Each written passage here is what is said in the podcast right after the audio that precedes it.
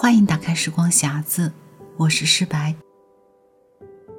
如果王小波还活着，并且乐意坐到一档综艺节目的演播厅里同青年人交流，他可以考虑考虑《奇葩说》，但是他最好在节目中少点评、少发言，在多数时间里保持沉默，只专心欣赏青年人们的表演。不然，一不小心，他这个当嘉宾的人就会把辩手们的风头抢走。辩手们标新立异的论点和脱口而出的金句，常常是熬夜写稿，在脑海里苦苦思辨无数次的产物。王小波那些令人拍案叫绝的想法，却像是一个个形态各异的葫芦，自然而然地长在他回路奇特的思想的藤蔓上。用恰当的方式采摘下来，就成了连珠的妙语。如果写作是门武学，王小波就是江湖传说里那个天赋异禀、骨骼清奇的少侠。照着同样一本秘籍练功，他偏偏就可以悟出自己的独门绝招。嬉笑间，一柄闪着寒光的剑已经架到了对手的脖子上，把键盘换成了笔墨。他用文字敲出的代码一样逻辑清晰，运行流畅。读王小波的文章，像是在接受一种手法古怪的脑部按摩，即使并不完全认同他的观点，也不妨碍读者与他一起享受思维的乐趣。王小波在世时，想把自己的作品完完整整的刊登出来，很不容易。王小波不在了。想再找到一个这样嬉皮而不油腻的作者，想再遇见这样既诙谐又深刻、既理智又深情的文章，比当年顶住重重压力为王小波出书难上百倍。这样有趣的灵魂，倘若不曾遇见过，不会觉得有什么可惜；一旦跟他有了交集，在精神世界里便要由奢入俭难了。花剌子模姓氏问题，作者王小波。据野史记载，中亚古国花剌子模有一古怪的风俗：凡是给君王带来好消息的姓氏，就会得到提升；给君王带来坏消息的人，则会被送去喂老虎。于是将帅出征在外，凡麾下将士有功，就派他们给君王送好消息。以使他们得到提升，有罪则派去送坏消息，顺便给国王的老虎送去食物。花剌子模是否真有这种风俗，并不重要，重要的是这个故事所具有的说明意义，对它可以举一反三。敏锐的读者马上就能发现，花剌子模的君王有一种近似天真的品性，以为奖励带来好消息的人。就能鼓励好消息的到来，处死带来坏消息的人，就能根绝坏消息。另外，假设我们生活在花剌子模，是一名敬业的信使，倘若有一天到了老虎笼子里，就可以反省到自己的不幸是因为传述了坏消息。最后，你会想到，我讲出这样一个古怪故事，必定别有用心。对于这最后一点，必须首先承认。从某种意义上说，学者的形象和花剌子模信使有相像处，但这不是说他有被吃掉的危险。首先，他针对研究对象得出有关的结论，这时还不像信使；然后把所得的结论报告给公众，包括当权者，这时。他就像个信使。最后，他从别人的反应中体会到自己的结论是否受欢迎。这时候，他就像个花剌子模的信使。中国的近代学者里，做好消息信使的人很多，尤其是人文学者。比方说，现在大家发现了中华文化是最好的文化，世界的前途依赖东方文明。不过也有坏消息信使，此人叫做马寅初，五十年代初，马寅初提出了新人口论，当时以为只要把马老臭批一顿就可以根绝中国的人口问题，后来才发现问题不是这么简单。假如学者能知道自己报告的是好消息还是坏消息，这问题也就简单了。这方面有一个例子是我亲身所历。我和李银河从1989年开始一项社会学研究，首次发现了中国存在着广泛的同性恋人群，并且有同性恋文化。当时以为这个发现很有意义，就把它报道出来。结果不但自己倒了霉，还带累的一家社会学专业刊物受到本市有关部门的警告。这还不算，还惊动了该刊一位顾问。八十多岁的老先生连夜表示要不当顾问。此时我们才体会到这个发现是不受欢迎的。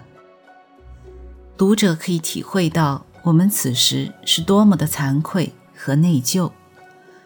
假设禁止我们出书，封闭有关社会学杂志，就可以使中国不再出现同性恋问题，这些措施就有道理。但同性恋倾向是遗传的，封刊物解决不了问题，所以这些措施一点道理都没有。值得庆幸的是，北京动物园的老虎当时不缺肉吃。由此得出花剌子模姓氏问题，第一个结论是：对于学者来说，研究的结论会不会累积自身，是个带有根本性的问题。这主要取决于在学者周围有没有花剌子模君王类的人。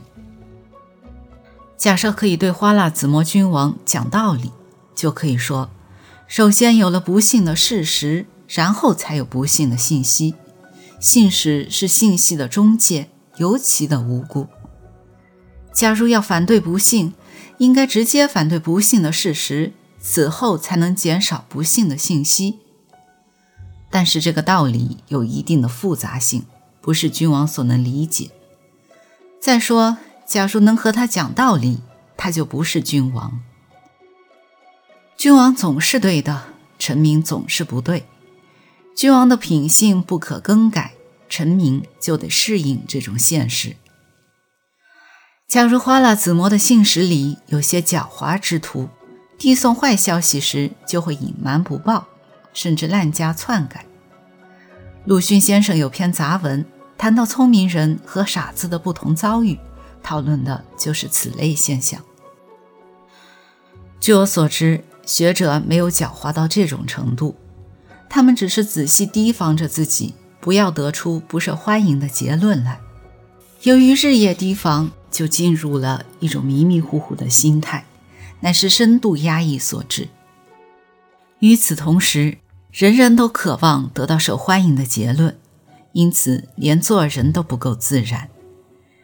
现在人们所说的人文科学的危机，我以为主要起因于此。还有一个原因在经济方面，挣钱太少。假定可以痛快淋漓地做学问，再挣很多的钱，那就什么危机都没有了。我个人认为。获得受欢迎的信息有三种方法：其一，从真实中索取筛选；其二，对现有的信息加以改造；其三，凭空捏造。第一种最困难，第三种最为便利。在这方面，学者有巨大的不利之处，那就是凭空捏造不如奸佞之徒。假定有君王专心要听好消息。与其养学者，不如养一帮无耻小人。在中国历史上，儒士的死敌就是宦官。假如学者下海去改造、捏造信息，对学术来说是一种自杀之道。因此，学者往往在求真实和受欢迎之中苦苦求索一条两全之路。文史学者尤其如此。我上大学时，老师教会我们说。搞现代史要牢记两个原则：一是治史的原则，二是党性的原则。这就是说，让历史事实按党性的原则来发生。凭良心说，这节课我没听懂。在文史方面，我搞不清的东西还很多。不过，我也能体会到学者的苦心。在中国历史上，每一位学者都力求证明自己的学说有巨大经济效益、社会效益。孟子当年鼓吹自己的学说，提出了“仁者无敌”之说，有了军事效益；和林彪的精神原子弹之说有异曲同工之妙。学术必须有效益，这就构成了另一种花剌子模。学术可以有实在的效益，不过来得极慢，起码没有嘴上编出来的效益快。何况对于君主来说，效益就是一些消息而已。最好的效益就是马上能听见的好消息。因为这个原因，学者们承受着一种压力，要和骗子竞赛，语惊四座，看着别人的脸色做学问。你要什么，我做什么。必须说明的是，学者并没有完全变狡猾，这一点我还有把握。假如把世界上所有的学者对本学科用途做的说明做一比较，就可发现大致可分为两种：一种说科学可以解决问题，但就如中药铺里的药材可以给人治病一样。首先要知识完备，然后才能按方抓药治人的病。照这种观点，我们现在所知之学只是完备药店的药材，对它能治什么病不做保证。另一种说道：本人所知之学对于现在人类所遇到的问题，马上就有答案。这就如卖大力丸的，这种丸药百病通治，吃下去有病治病，无病强身。中国的学者素来有卖大力丸的传统，喜欢做妙语以动天听，这就造成了一种气氛：除了大力丸式的学问，旁的都不是学问。在这种压力下，我们有时也想做几句惊人之语，但有痛感，缺少想象力。我记得冯友兰先生曾提出要修改自己的中国哲学史，以便迎合时尚和领袖。这是变狡猾的例子。罗素先生曾写了一本西方哲学史，从未提出为别人做修改，所以冯先生比罗素狡猾，但是再滑也滑不过宁人。从学问的角度来看，冯先生已做了最大的牺牲，但上面也没看在眼里。宁人不做学问，你要什么我编什么，比之学人利索了很多。不说是天壤之别，起码也有五十步与百步之分。二三十年前，一场红海洋把文史哲经通通淹没，要和林彪比滑头，大伙都比不过。人文学科的危机，实质上在那时就已发生了。罗素先生修西方哲学史，指出很多伟大的学者都有狡猾的一面，比如说。莱布尼兹，我仔细回味了一下，也发现了一些事例。比如牛顿提出了三大定理之后，为什么要说上帝是万物运动的第一推动力？显然也是朝上帝买个好。万一他真的存在，死后见面了也好说话。按这种标准，我国的圣贤滑头的事例更多，处处在拍君王的马屁。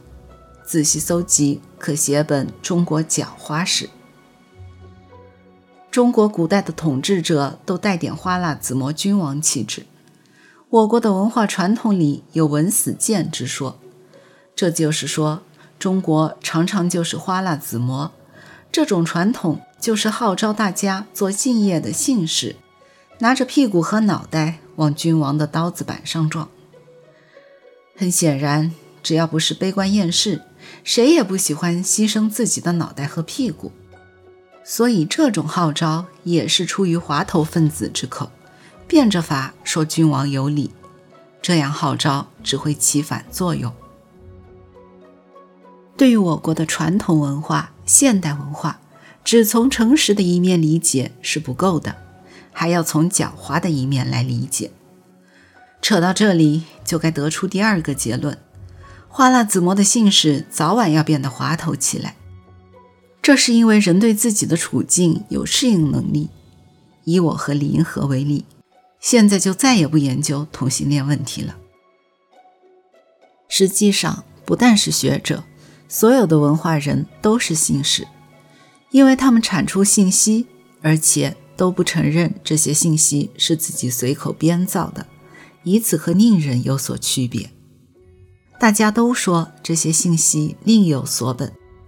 有人说是学术，有人说是艺术，还有人说自己传播的是新闻。总之，面对公众和领导时，大家都是信使，而且都要耍点滑头。讲好听的说，或许不至于，起码都在提防着自己不要讲出难听的来。假如混得不好，就该检讨一下自己的嘴是不是不够甜。有关姓氏，我们就讲这么多。至于君主，我以为可以分两种：一种是粗暴型的君主，听到不顺耳的消息就拿信使喂老虎；另一种是温柔型，到处做信使们的思想工作，使之自觉自愿地只报来受欢迎的消息。这样，他所管理的文化园地里就全是使人喜闻乐见的东西了。这后一种君主，至今是我们怀念的对象。凭良心说，我觉得这种怀念有点肉麻。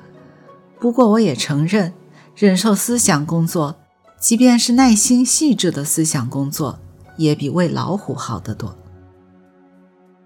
在得出第三个结论之前，还有一点要补充的。有句老话叫做“久居鲍鱼之肆，不闻其臭”，这就是说。人不知自己是不是身在花剌子模，因此搞不清自己是不是有点滑头，更搞不清自己以为是学术艺术的那些东西到底是真是假。不过我知道，假如一个人发现自己进了老虎笼子，那么就可以断言他是个真正的信士。这就是第三个结论。余生也晚。赶不上用这句话去安慰马寅初先生，也赶不上去安慰火星架上的布鲁诺。不过这话留着，总有它的用处。现在我要得出最后一个结论，那就是说，假设有真的学术和艺术存在的话，在人变得滑头时，他会离人世远去。等到过了那一阵子，人们又可以把它召唤回来。这种事件叫做文艺复兴。我们现在就有召唤的冲动，但我很想打听一下召唤什么。如果是召唤古希腊，我就赞成；如果是召唤花剌子模，我就反对。我相信马寅初这样的人喜欢古希腊。假如他是个希腊公民，就会在城邦里走动，到处告诉大家。现在人口太多，希望朋友们节制一下。要是滑头分子就喜欢花剌子模，在那里他营造出了好消息，更容易找到买主。恕我说的难听，现在的人文知识分子在诚恳方面没几个能和马老相比，所以他们召唤的东西是什么，我连打听都不敢打听。